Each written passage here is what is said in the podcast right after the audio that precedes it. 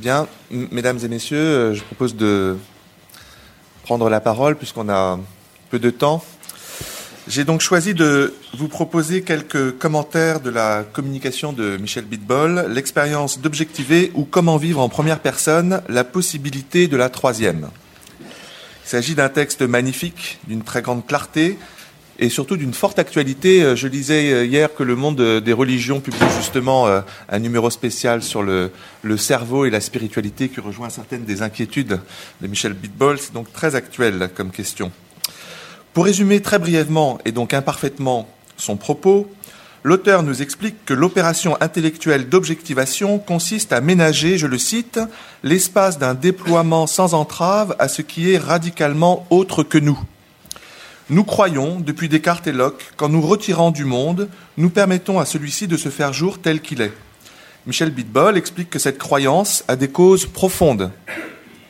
L'intelligence humaine a besoin en effet de mettre à distance ce à quoi elle participe afin de pouvoir partager son expérience.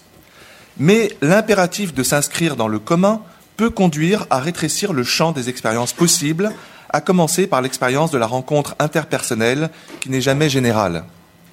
Comme l'écrivait Martin Buber, je le cite, Seul le cela peut être rangé dans un ordre. C'est en cessant d'être notre tu pour devenir notre cela que les choses deviennent coordonnables. Le tu ne connaît aucun système de coordonnées. Pourtant, il est difficile d'admettre, comme l'écrivait Léon Chestov, ce penseur juif de Kiev émigré à Paris, cité par Bitbol, que les expériences les plus personnelles des individus, heureuses ou malheureuses, soient réduites au rang d'inexistants par excellence, dans la relation de connaissance qui s'instaure entre le monde et l'homme. C'est pourquoi Michel Bitbol nous invite à prendre conscience que l'acte d'objectivation n'est pas pure passivité, comme il tend à se présenter lui-même. Il est un acte de consentement, il n'est pas retrait, mais aspiration jamais achevée au retrait. Cela ne veut pas dire pour autant que l'intelligence qui aspire à nouveau aujourd'hui au contact avec le réel doit retourner aux pratiques de la magie comme l'œuvre de J.K. Rowling y invite aujourd'hui la jeunesse du monde. Le tournant anthropologique de la philosophie est un moment essentiel, une victoire décisive de l'intelligence dans la découverte que le réel se distingue du monde des objets. Mais les gratifications que le sujet trouve dans l'acte d'objectivation, protection, canalisation sont mises en relation avec toute une série de conséquences négatives telles que la désespérance, la sécheresse du cœur ou la volonté de puissance. C'est pourquoi Michel Bitbol en appelle à prendre une position plus englobante, capable de réduire l'objectivation à un moment seulement de la définition de la vérité, capable aussi de réhabiliter la respectabilité de la pensée empathique, contemplative, spéculative ou esthétique.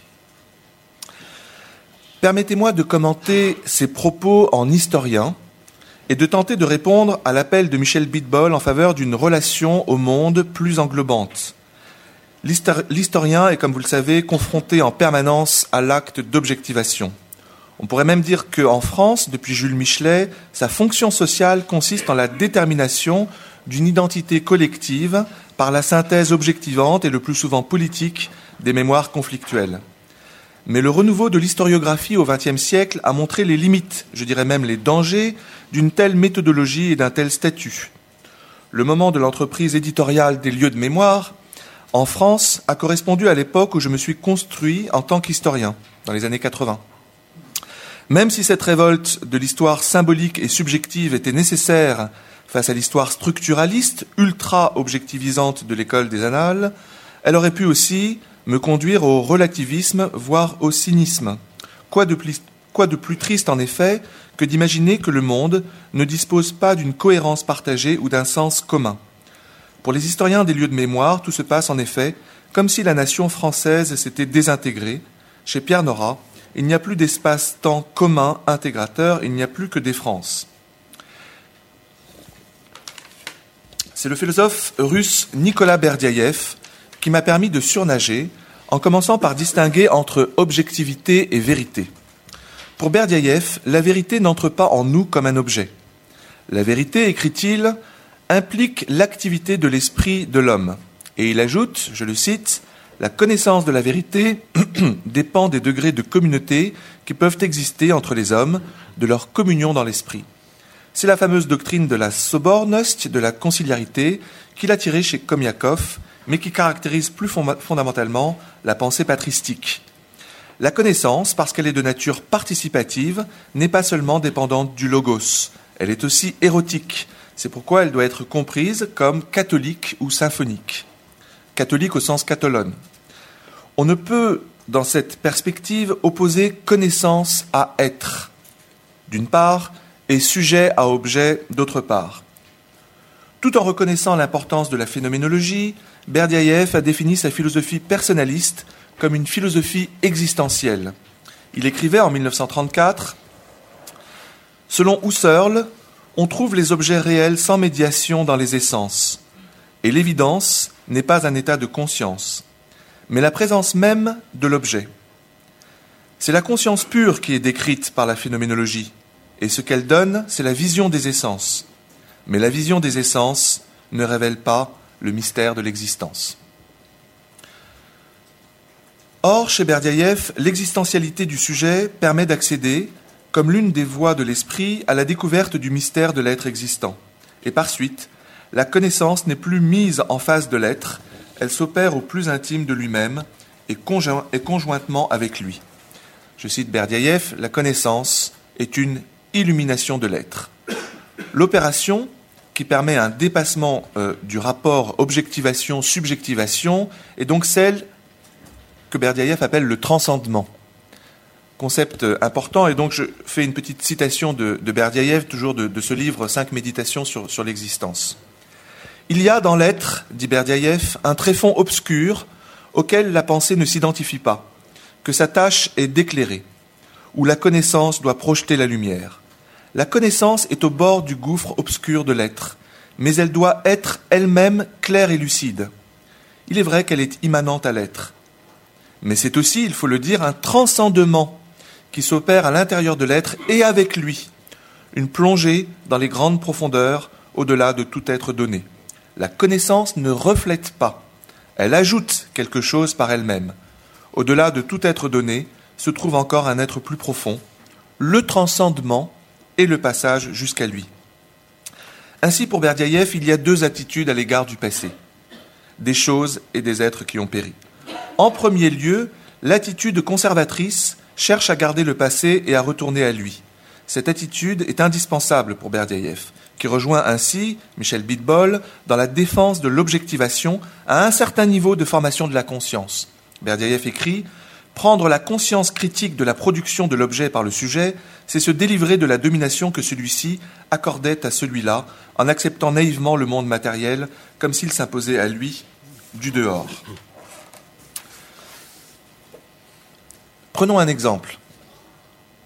Le récit du dimanche de Bouvines, le livre de Georges Duby, publié en 1973, est indispensable pour mesurer ce qui s'est réellement passé le 27 juillet 1214 entre les troupes royales françaises de Philippe Auguste et la coalition, anglo-germano-flamande de l'empereur Othon IV. Le récit du chapelain de Philippe Auguste, Guillaume le Breton, la Philippide, ne nous offre en effet qu'une vision manichéenne non réconciliée de l'événement.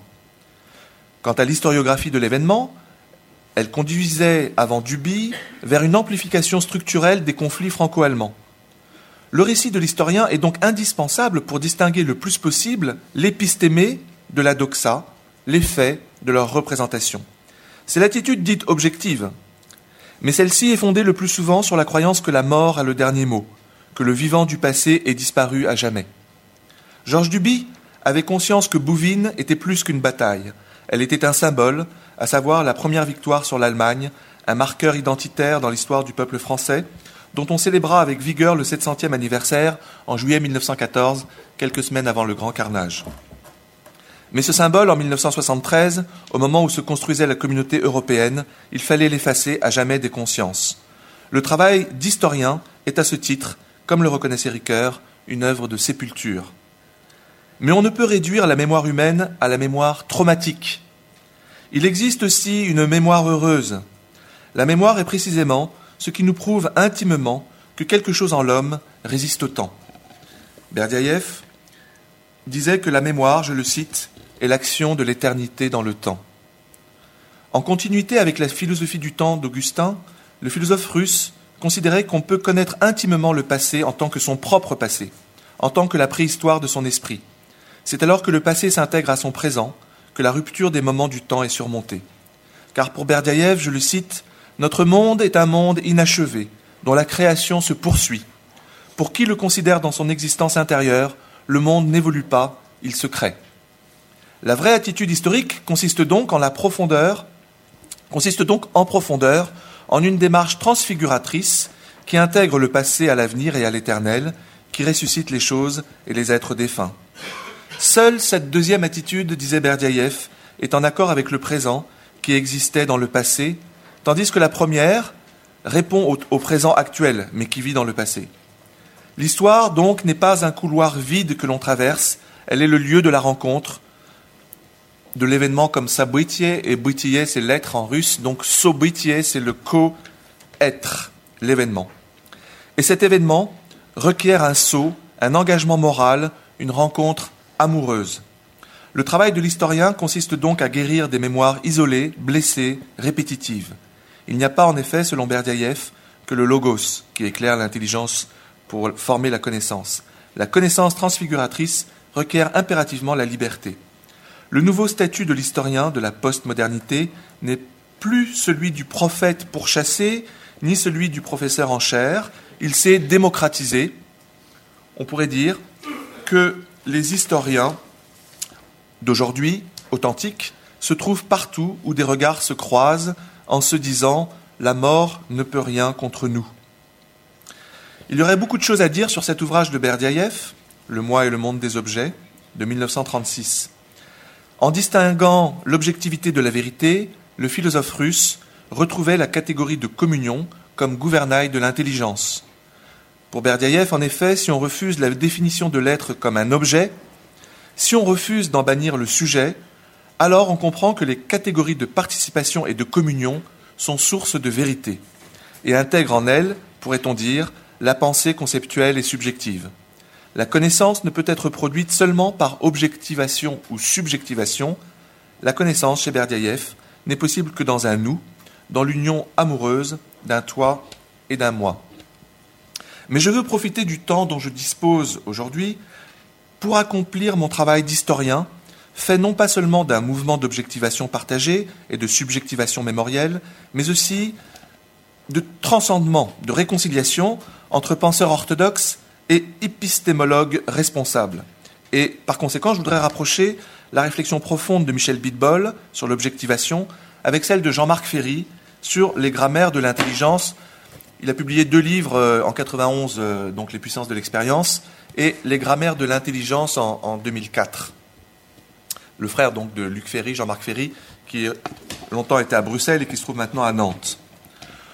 On se souvient que Michel Bitbol appelle à adopter une attitude plus englobante qui permettrait de prendre l'objectivation pour ce qu'elle est et rien de plus, à savoir, je le cite, une qualité particulière de notre être au monde, une exigence incarnée, un sillon creusé dans l'expérience vécue. La pensée de Jean-Marc Ferry est à ce titre très intéressante. Le philosophe français a bien compris, à la suite de la philosophie idéaliste allemande, que la raison n'est pas dans l'objet mais dans le sujet il en tire comme conclusion que le monde doit être reconstruit par l'autoréflexion du sujet. C'est pourquoi, selon Ferry, à l'intérieur de la compréhension critique du monde, la, catégorie de nature est vouée à être interprétée par celle d'histoire, par celle de jeu incarné, comme euh, on a pu le dire dans la session précédente. L'identité contemporaine ne peut se construire que dans l'ouverture aux autres identités, dans ce que Ferry appelle les milieux de la reconnaissance. Le monde de la vie ou monde vécu, et là on peut faire aussi euh, référence à Michel Henry, le monde de la vie ou monde vécu est précisément un milieu de la reconnaissance qui va au-delà de la validité constatative, qui correspond à la science, au il, de la validité normative, qui correspond à l'éthique, au tu, chez Lévinas, et de la validité expressive correspondant à l'esthétique, au jeu incarné. Car le monde de la vie, écrit-il, est un espace à quatre dimensions, là où les trois références au jeu, au tu et au il s'échangent en un nous. Dans le monde vécu, écrit Ferry, je le cite, on peut savoir pourquoi une proposition est vraie, au sens ontologique, plein d'une pertinence de nos rapports au monde eux-mêmes. Au regard du premier monde, on demande pourquoi une constatation est exacte. Au regard du deuxième monde, pourquoi une prescription est juste. Au regard du troisième monde, pourquoi une présentation est signifiante. On répond que la constatation est exacte parce que le fait de référence est objectif, eu égard à l'existence affirmée. Que la prescription est juste parce que la norme des références est légitime, eu égard à l'exigence invoquée. Que la présentation est signifiante parce que l'expression de référence est authentique, eu égard à l'expérience exprimée. Mais on atteint la vérité d'une proposition qu'à travers l'exactitude d'une constatation, la justesse d'une prescription, l'authenticité d'une expression. Autrement dit, conclut Ferry, le fait est exact s'il est vrai que ceci est. La norme est juste s'il est vrai que ceci doit être, et l'expression est authentique s'il est vrai que ceci est éprouvé. Fin de la citation. Ceci a des conséquences pour la discipline historique. Ferry propose de reconstruire de façon pragmatique la raison historique à partir d'une théorie communicationnelle. Pour le philosophe français, il y a une objectivité du lien historique n'est pas la causation, mais l'illocution. Je le cite, L'illocution, le fait de dire, est l'acte qui permet à une locution, ce qui est dit, d'entrer en communication avec une autre. C'est l'illocution qui met en connexion les moments d'une séquence.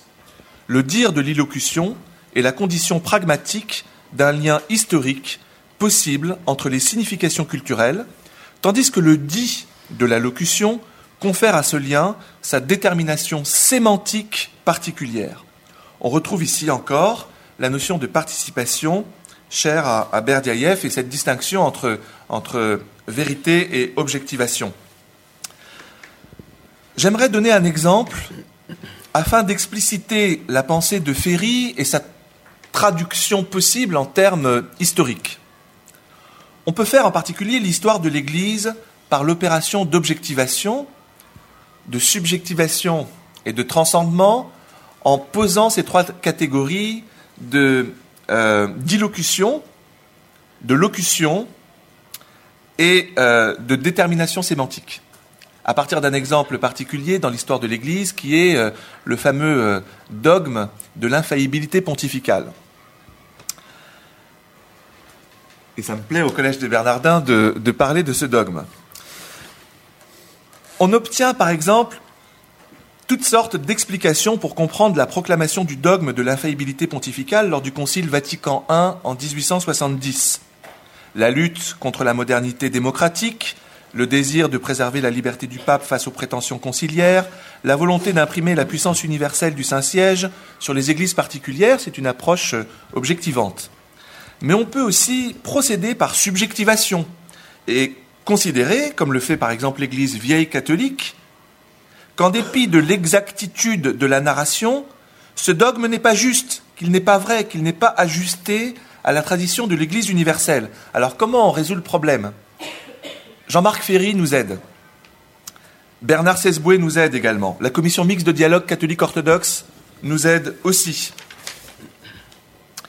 Il y a bien une infaillibilité de l'évêque de Rome, reconnue par la tradition de l'Église au premier millénaire, en tant qu'elle est la voix de l'Église, en tant qu'elle s'exprime au nom de l'Église et qu'elle est reconnue comme telle. C'est reconnu par l'ensemble du monde chrétien. Elle repose sur les paroles du Christ à Pierre, lui attribuant les clés de la porte reliant la terre et le ciel. À la question du Christ, je repense à la discussion de tout à l'heure, qui dites-vous que je suis? Pierre répond, tu es le Christ, le Fils du Dieu vivant. À quoi le Christ répond, et moi je te dis que tu es Pierre, et que sur cette pierre je bâtirai mon Église. Mais cette infaillibilité, et je mets entre guillemets pour ensuite travailler euh, le sens sémantique, cette infaillibilité est attribuée à Simon, en tant que Pierre. Cette renomination est là pour signifier le moment du transcendement berdiaévien ou chez Ferry le passage à la grammaire 4 de la validation discursive. Elle doit être comprise de façon donc théanthropique pour Berdiaïev ou, chez Ferry, comme le propre d'une identité interprétative assurant une vision cohérente du monde en sa globalité. C'est le sens de la grammaire 4 par rapport à la grammaire 1 euh, euh, conjonctive, etc. Elle signifie ceci. Il y a infaillibilité de l'évêque de Rome lorsque celui-ci se hisse à la dignité à laquelle il est appelé, actualise, euh, au moment où Pierre actualise sa confession de foi en Jésus-Christ comme Fils de Dieu. Au second millénaire, la tradition ecclésiale occidentale a mis au point un certain nombre de critères permettant de constater de façon objective cette rencontre entre l'autorité du Christ et l'autorité de Pierre, qui a donc euh, suscité des discussions à partir de Vatican I. L'interprétation orthodoxe aujourd'hui de penseurs orthodoxes au sens confessionnel du terme, Olivier Clément par exemple, dit que cette évolution doit être faite sans renier les propos de Saint Augustin et des pères orientaux, selon lesquels la vérité infaillible, la pierre, se trouve dans l'adéquation de Pétrus avec le Christ reconnu comme fils du Dieu vivant. Pétrus est la pierre et euh, illocution, locution. L'interprétation historique responsable de cette évolution et que ce mouvement doit être réalisé en maintenant la distinction unité entre l'infaillibilité comme promesse et l'indéfectibilité comme parole de vérité de l'évêque de Rome, exprimant dans un espace-temps précis la foi de l'Église. L'essentiel est donc de comprendre que la logique conceptuelle d'objectivation, la pierre comme Pétrus, et de subjectivation, la pierre comme confession de foi, ne se résout que dans une logique sémantique et théanthropique. Celle-ci fait appel à un processus trinitaire qui unit l'opération de pertinence avec celle de reconnaissance et celle de responsabilité. C'est les trois ordres de Jean-Marc Ferry. Elle permet en particulier de placer à sa juste place tant l'évêque de Rome que la pensée objectivante qui voudrait dissocier celui qui connaît de la, de la vérité elle-même. Conclusion.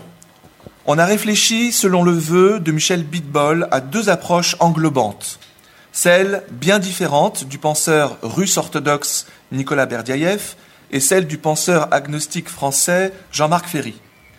Leurs différences tiennent, selon nous, plus du point de départ de leur cheminement de pensée que de leur point d'arrivée. En effet, Berdiaïev oppose la notion de communion, qui comporte le sens de réciprocité et de participation mutuelle, à celle de communication, qui est fondée sur la symbolisation de signes extérieurs traduisant au dehors la réalité interne. Mais Jean-Marc Ferry est lui-même conscient, je le cite, des amalgames et inférences qui distordent la communication et recourt précisément à une différenciation des différents types de discours et de grammaire pour faire émerger un niveau d'intelligence critico-discursive capable de s'ouvrir jusqu'à la possibilité de la connaissance en communion. Ainsi, dans la critique conjointe du processus d'objectivation, l'intelligence épistémique se tourne vers l'intelligence doxique et vice-versa. Au même titre que la pensée doxique n'a de pertinence que dans sa conjonction avec la vertu, avec la droiture, avec la fidélité et avec la justice, la pensée épistémique, celle de Ferry, n'a d'universalité que dans la redécouverte du cheminement personnel et communautaire de la rationalité vers la vérité. Et de la même façon que le linguiste constate des grammaires différentes en fonction des civilisations et des niveaux de conscience ou des niveaux d'âge, l'historien adapte sa narration en fonction des niveaux de participation des intelligences à l'espace-temps de la lumière sans déclin. Merci encore. Merci. Alors, euh, merci beaucoup. Donc, pour le temps, ça a été parfait. J'ai rien eu à dire aussi. Et donc, euh, je vais commencer par euh, remercier justement euh, Antoine Arjakovski pour sa réponse qui est très intéressante et très subtile, qui ne s'adresse pas tant aux détails de mon texte qu'à son esprit. Je dois dire que cet esprit a très bien été saisi et relayé, ce qui me donne le grand plaisir de répondre sur le fond des questions que nous avons traitées. Et bon, évidemment, pour commencer, je vais très rapidement rappeler l'argument principal que j'ai développé à propos de l'objectivité, et ensuite j'en viendrai à certains points qu'a euh, mis en évidence euh, Antoine Arjakovski. Donc euh, l'argument que j'ai développé prenait son essor à partir du constat d'un paradoxe.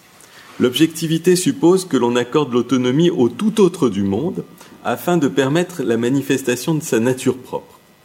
De ce fait, l'objectivité suppose avant tout un acte d'accorder, une aspiration, jamais achevée d'ailleurs, au retrait, une tension vers ce qui ne dépend pas de nous. Mais cet acte, cette aspiration, cette tension, on ne doit jamais l'oublier, mais on l'oublie si souvent, est notre acte, notre aspiration, notre tension voulue et vécue. L'expérience en première personne et la relation en deuxième personne s'exposent dans l'effort même qu'elles font pour se positionner face à la troisième personne. C'est dans la poussée d'un phénomène vécu et partagé d'objectivation que se constitue l'objectivité des phénomènes singuliers. Atteindre l'objectivité suppose que l'on s'accorde à neutraliser une part de l'expérience, à mettre entre parenthèses nos affects, à se disposer à un accueil que l'on veut indifférent, à suspendre l'être en relation avec le tu de la seconde personne pour creuser le silence d'un rapport de manipulation entre le je et le cela. En bref, l'objectivité, c'est ça la thèse majeure de mon papier, euh, l'objectivité dépend d'une expérience et d'une volonté d'objectiver. Comme le disait d'ailleurs Francisco Varela, tout part de l'expérience et tout revient à l'expérience, y compris et surtout, peut-être, l'objectivité. La contrepartie de cela est que l'objectivation représente aussi une perte. Elle rétrécit la gamme des expériences possibles, elle les canalise, elle les focalise. Elle prive de nombreux types alternatifs d'expériences, empathiques, contemplatifs, spéculatifs, esthétisants, etc. Non pas de leurs possibilités, mais, mais je dirais de leur respectabilité et de leur pleine légitimité car elle les subordonne tous à son, unique système de valeurs, cognitives et existentielles, et elle ne les reconnaît que comme autant de déviations récréatives dont l'inévitabilité est exposée dans ses propres termes, ceux d'une description naturalisée de l'esprit. Compenser cette perte supposerait non pas de suspendre l'attitude objectivante, qui est l'une des puissances les plus importantes que nous ayons, mais d'adopter une attitude plus englobante qu'elle, c'est ça dont parlait Antoine Arjakovski, qui la ferait prendre pour ce qu'elle est, c'est-à-dire une, qualité particulière de, notre être au monde. Cela seul suffirait à inverser l'échelle des subordinations et à permettre, par un tel antidote, un véritable pluralisme des modalités de notre être. Tels sont en bref le diagnostic et le traitement de ce que on pourrait appeler à, la suite d'un auteur célèbre notre malaise dans la civilisation. Tels sont donc le diagnostic et le traitement que j'avais esquissé dans mon texte. En contrepoint, Antoine Arjakovski commence par proposer une lecture passionnante de Nicolas Berdiaev, dont j'ignorais à peu près tout, et donc que j'ai découvert grâce à lui. Et c'est sur cette lecture que j'aimerais m'arrêter. Berdiaev établit une distinction cruciale entre objectivité et vérité. Qu'en est-il exactement? La vérité objective, vérité objective, c'est une locution qu'on emploie tout le temps et qui établit une équivalence implicite, presque indiscutable tant elle est prise comme une valeur de notre culture. Euh, et donc, je me demande ceci. Cette équivalence de la vérité et de l'objectivité va-t-elle vraiment de soi? Ne peut-on pas opposer des vérités partagées obtenues à l'issue d'une forme d'ascèse de la particularité qui signe l'objectivité à une vérité latente que nous avons tous reçue en partage? Le rapport entre les vérités partagées et la vérité reçue en partage n'est-elle pas analogue au rapport qu'entretiennent les fleurs avec leurs racines? La force des vérités objectives ne provient-elle pas, en fin de parcours, de, leur aptitude à recueillir un éclat encore vif, mais désormais fragmenté, de la vérité sans nom qui les a précédés depuis toujours? Ça fait assez longtemps que je me pose ces questions, et c'est curieusement une phrase de Karl Popper, c'est assez naturel parce que je suis philosophe des sciences euh, d'abord et avant tout, c'est une phrase de Karl Popper qui, a cristallisé ces questions pour moi et qui m'a euh, incité à approfondir l'enquête. Car Popper écrit ceci, je le cite, L'objectivité de la science a nécessairement pour prix sa relativité. Et qui veut l'absolu doit le chercher dans le subjectif. Fin de citation. Popper veut dire que le fondement des sciences objectives est fragile, sans cesse en devenir, parce que ces théories se ramènent en fin de compte à des conjectures risquées, et que ces conjectures sont confrontées à une multiplicité de relations expérimentales, à un grand nombre de tests empiriques sous différents angles, qui les mettent au défi elles-mêmes sans jamais aboutir à leur vérification espérée. Popper reste en revanche très discret sur sa parenthèse finale, sur le rapport entre l'absolu et le subjectif. Il est cependant facile de deviner à, quoi il fait allusion. L'absolu est le fond de la certitude, non pas telle certitude à propos d'un fait particulier, mais la certitude précomprise qui sous-tend n'importe quelle prise de position, que celle-ci exprime la conviction, l'hésitation ou même le scepticisme radical. Cette certitude sous-jacente, c'est le savoir invisible d'être. Et c'est aussi le constat que tout cela se donne à partir d'une situation irrémédiablement singulière. Voilà que s'ouvre dans l'évidence absolue une fenêtre incarnée sur ce qu'il y a. Voilà que cette situation singulière et cette incarnation sont exprimées par le jeu de la première personne. Et voilà finalement que le jeu se voit réifié en un moi, placé face à un monde présumé extérieur à lui. Je, cet indexical universel, est le bien commun d'une société qui n'est pas encore atomisée, tandis que moi est le nom de sa fragmentation en individus. Pour paraphraser Berdyaev, cité par Antoine Arjakovsky, avant même de s'assimiler à un face-à-face avec l'être, la connaissance est clarté d'être. Clarté d'être pas clarté de voir l'être. Avant même de se concevoir comme un positionnement face à l'être, après avoir défini l'objet d'un partage entre des moi séparés, la connaissance est clarté d'être d'un jeu si peu particulier qui ne s'exprime vraiment que dans la réciprocité intégrale du jeu et du tu. Mais de quelle manière peut-on manifester la vérité d'avant les vérités? La vérité pré-objective le procédé de cette manifestation, en fait, vous le connaissez tous, il est presque immémorial et remonte au moins à saint Augustin. Mais son pouvoir réflexif, son effort pour nous reconduire en notre propre origine, sont affaiblis par la, la pulsion d'exister et par sa projection intentionnelle qui tend à l'inverse à nous en exiler. Il faut donc sans cesse rappeler ce procédé fragile et mieux encore le revivre à cet instant. Je nommerai ce procédé le constat de contradiction existentielle. Pour mieux vous faire comprendre ce qu'est la contradiction existentielle, je rappellerai d'abord l'importance philosophique d'un autre constat voisin, celui de la contradiction performative. La contradiction performative est au premier degré une contradiction entre ce que le, sujet pardon, déclare faire et ce qu'il fait effectivement à cet instant. C'est le cas lorsqu'un sujet déclare marcher tout en restant assis.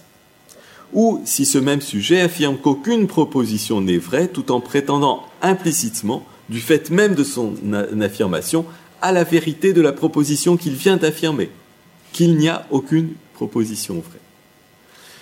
Car l'auto-appel fait de l'absence d'une telle contradiction le critère permettant d'identifier les présuppositions ultimes, indiscutées, transcendantales du discours. La présupposition transcendantale, écrit-il, est, je cite Carlotto Appel, ce que l'on ne peut pas contester sans contradiction performative. C'est une vérité d'avant les vérités, une vérité d'avant l'objectivité, pour la simple raison qu'elle en est la condition de possibilité. Par exemple, je ne peux pas argumenter contre la validité des arguments en général sans contradiction performative. D'où il s'ensuit que la possibilité, de l'argumentation et de sa validité compte parmi les présuppositions transcendantales du discours. Par analogie, la contradiction existentielle est une contradiction entre ce que le sujet déclare être ou ne pas être et ce qu'il sait être de manière absolument évidente par coïncidence de lui à lui. Ce qu'il sait être, il le sait de manière certaine, certaine mais latente, subliminal, et il ne réalise cela qu'à l'occasion de la distension qu'instaure la contradiction avec ce qu'il a dit être. L'archétype de cette stratégie a bien sûr été offert par Descartes dans son célèbre argument du cogito. Cet argument est transcendantal en un sens presque identique à celui de Carlotto Appel, puisqu'il infère euh, la proposition je suis de l'impossibilité d'en douter sans contradiction existentielle. Mais plutôt qu'une inférence, cet argument recouvre en fait, comme l'a écrit Jaco Intica dans un très bel article sur le cogito cartésien, cet argument donc de Descartes euh, recouvre une performance, une pensée en acte, ou mieux encore, une expérience. Cette expérience est parmi les plus fortes qu'on puisse avoir, puisqu'elle est certitude absolue. Quand je redis absolu ici, ce n'est pas un vain mot. La certitude absolue la certitude pardon, éprouvée est absolue par le fait qu'elle ne s'oppose à rien d'autre, car le doute lui-même y renvoie de manière spéculaire. Et la reconnaissance de cette certitude absolue donne accès à une vérité elle-même absolue, venant en droit avant toutes les vérités. Notons que le raisonnement du cogito lui-même relève d'un usage bien particulier du langage, d'un style d'acte de langage non conventionnel qui, au lieu d'attirer le regard vers ce qui est nommé, vers ce à quoi il est fait référence, replie ce regard vers lui-même, le rabat vers les harmoniques de la profération, le reconduit à la source invisible du voir. L'exercice bien connu des koans du zen a exactement cet effet de saisissement et de renvoi au cœur de l'ici. Il ne l'a pas seulement en vertu du sens déroutant des propositions émises, mais plutôt dans la mesure où celui qui les prononce a su reconnaître que c'était le moment juste pour le faire, le moment où son interlocuteur, le tu, est prêt à les entendre et par là à s'entendre être pour la première fois. À certains, surtout ceux qui ont l'esprit phénoménologique, ce langage peut faire l'effet d'une révélation, la révélation d'eux-mêmes. À d'autres, il peut au contraire être quasiment intolérable, comme si tous les efforts de l'être au monde pour s'échapper à lui-même vers un monde était victime d'un ironique renversement, faisant de l'échappée une irrésistible injonction au retour. Pour conclure, je voudrais, aussi signaler un point de divergence, un point de divergence donc qui est assez naturel, surtout euh, en ce lieu. La subjectivation est rapprochée dans l'exposé d'Antoine Arjakovsky de la confession de foi. En ce qui me concerne, la subjectivation se situe plutôt aux antipodes de la foi. Elle consiste en une table rase dont la radicalité d'immanence fait frémir, et non pas en une quête de transcendance. Le théologien passe au-delà de l'objectivité, un au-delà dont il perçoit mieux la trace dans l'en-deçà de, de la communion des vécus. Mais la démarche phénoménologique pleinement accomplie, l'époquée incarnée, que je vois particulièrement bien réalisé dans les états de complète suspension catégorielle du zen, met au contraire en suspens toute croyance et toute tentation de dépassement. Cet univers entier, écrit le penseur japonais Dogen, n'a jamais rien de caché derrière le phénomène. Fin de citation. Être là est le premier mystère et le dernier mystère. Il est le mystère le plus entier et pourtant le moins dissimulé. Et c'est seulement dans la mise en repos des questionnements, la mise en repos des conceptualisations, et même et peut-être surtout la mise en repos des élans de la foi, qu'on réalise pleinement ce mystère en son aveuglante présence. Merci.